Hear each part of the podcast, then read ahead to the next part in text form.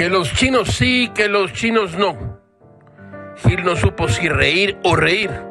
Los bancos chinos están dispuestos a abrir el financiamiento para dos de las obras de infraestructura pilares de este sexenio en el país. La refinería de Dos Bocas y el tren Maya.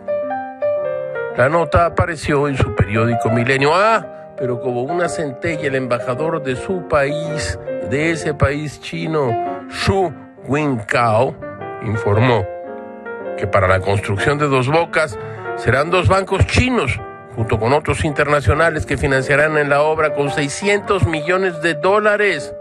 Ah, pero Rocío Nale desmintió esas afirmaciones.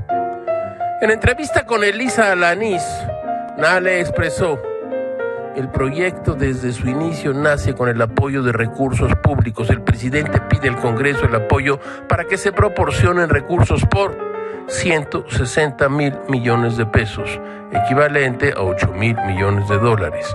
El año pasado el Congreso en el presupuesto de egresos aprobó una partida y este año viene etiquetada otra partida que estamos utilizando para la compra de equipos críticos, para la construcción.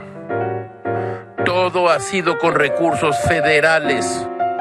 Desconozco si una empresa contratista o de servicios se haya acercado a los bancos chinos a solicitar crédito o financiamiento.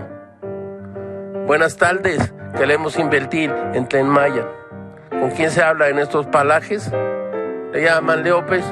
Todo es muy lalo, calacho. Primero cobran y luego prestan, sin albur. Bueno, Gilgamesh afirma que todo, todo es muy raro, caracho. Primero cobran, luego prestan. Piedra, tijera o papel.